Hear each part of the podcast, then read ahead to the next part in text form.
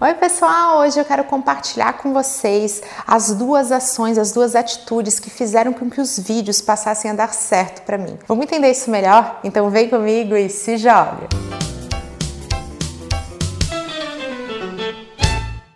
Eu já falei a respeito de como eu mesma superei o medo e a vergonha na hora de gravar e também de publicar os meus vídeos. Eu sei que para muitas pessoas esse é o principal principal fator que faz com que você procrastine, ou então que você deixe para depois, ou então que você realmente não consiga falar assim: eu vou a partir de agora incluir vídeos nas minhas estratégias. Só que, gente, vídeo não é mais uma tendência, é uma realidade, nesse momento, uma necessidade para todos os profissionais. E toda vez que alguém fala, Camila, você é muito talentosa, eu preciso corrigir essa pessoa e dizer: não, o que eu fui foi disciplinada, consistente, eu tive força de vontade para continuar. E não não porque isso aconteceu assim como um milagre, sim porque depois do meu primeiro vídeo no canal, eu simplesmente desisti de gravar, apesar de já ter tido até o investimento num equipamento muito legal na época, mas para mim foi demais. Eu tinha muito medo, eu tinha muita vergonha e o processo de gravar era impossível para mim. E por isso que eu tenho um conteúdo que tá aparecendo no vídeo, ele também está em podcast contando como foi para mim esse processo de superação e que passou a fazer com que os vídeos fossem uma alegria na minha minha vida. Hoje eu amo gravar, isso faz parte da minha rotina. Eu não tenho vergonha, eu não tenho medo. E eu tenho sim frio na barriga na hora de publicar, porque é claro que eu faço conteúdo com todo carinho que eu quero que vocês gostem, mas não é mais algo que me limita.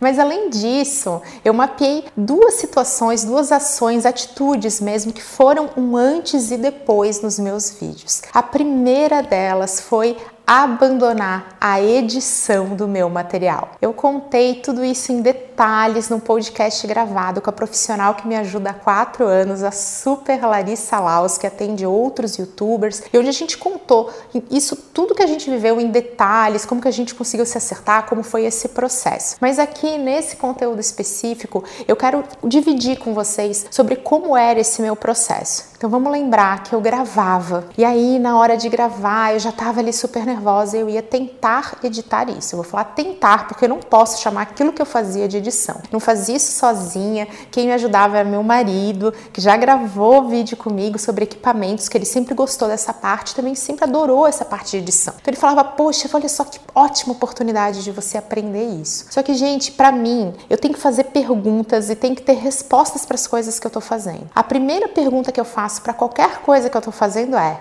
eu estou afim, gostando, comprometida com isso que eu estou fazendo? A segunda pergunta que eu fazia era: eu faço isso bem? E a terceira pergunta é: eu faço isso rápido? E eu respondia não para tudo isso. Então eu acabava deixando essa parte 100% com meu marido. E aí acontecia o que?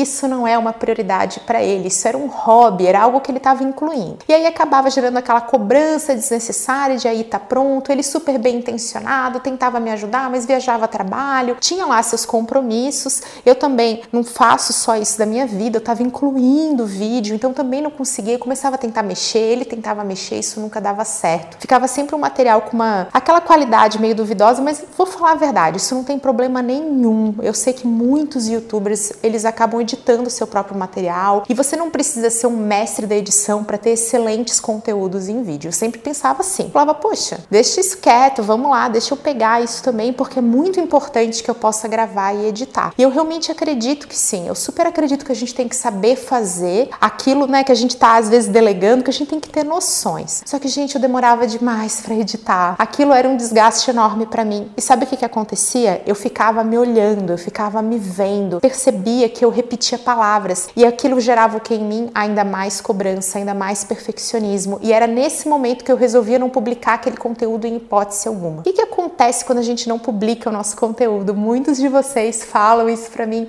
mas Camila, eu tenho que ficar publicando sempre. Por que, que a frequência é tão importante para além das razões óbvias de que sim, você tem que ter constância, consistência, frequência de publicação, especialmente de vídeo? É porque quanto mais você expõe o seu conteúdo, as chances de sucesso e fracasso, maior a probabilidade dele emplacar, de algum conteúdo seu cair no gosto das pessoas e aí sim passar a atrair mais pessoas também para o seu canal, para o seu Instagram. Você está aumentando a sua probabilidade porque você está aumentando as suas chances. E o que, que a Camila fazia? Ela ia deixando para depois, ela começava a editar, falava não, não vai dar, e aquele conteúdo meio que morria. E também eu nunca podia publicar um conteúdo assim bem atual, bem ali porque eu sabia que eu ia demorar, que eu tinha que encaixar. Eu vivia desistindo. Isso fazia com que eu tivesse todas as ações que não levam o canal, não levam seu Instagram para frente, né? Eu acabava sempre ficando ali estagnada. A partir do momento que eu pude contar com o apoio profissional que o meu canal passou a acontecer. Eu tinha uma frequência de publicações, eu sabia que eu podia delegar, eu me sentia mais segura e eu passei a gravar para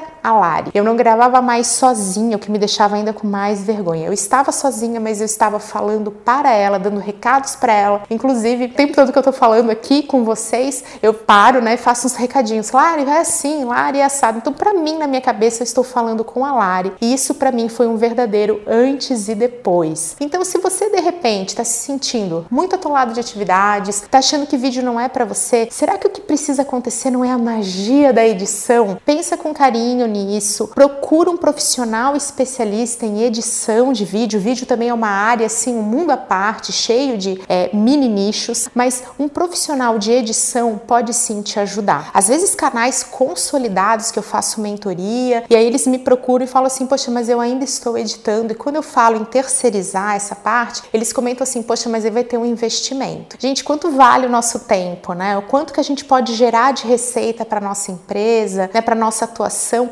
quando a gente investe bem o nosso tempo. Então, especialmente para quem quer crescer, terceirizar a edição é uma excelente estratégia para você ter mais sucesso, mais tempo livre para poder focar no que realmente importa. E lá no podcast eu e a Lari a gente conversa sobre isso e ela que trabalha com muitos youtubers acaba contando como esse também acaba sendo antes e depois para a carreira deles também. O segundo ponto que fez com que os meus vídeos passassem realmente a dar certo foi quando eu comecei a ter um pouquinho mais de ciência na hora de construir todos eles. Eu já tinha uma maneira eficaz de me comunicar, fosse com a minha equipe ou então falando realmente em público, eu já tinha esse domínio muito mais fácil. Mas na hora de vir para a câmera eu me perdia muito. Os meus primeiros vídeos, eles eram feitos assim totalmente no feeling, aquela coisa de abre a câmera e tenta falar e tenta se organizar. Isso era bem mais difícil para mim, até que eu descobri como que os youtubers de sucesso, como que as pessoas que fazem vídeos de sucesso funcionam. Elas têm uma narrativa.